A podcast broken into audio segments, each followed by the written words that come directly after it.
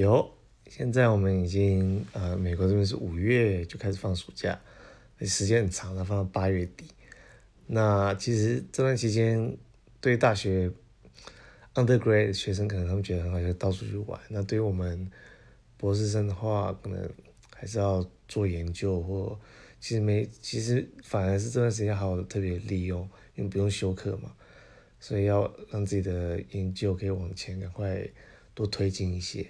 但因为我，但我还是要生活，因为要 balance 一点。那加上我父母六月中的时候会来美国来找我，然后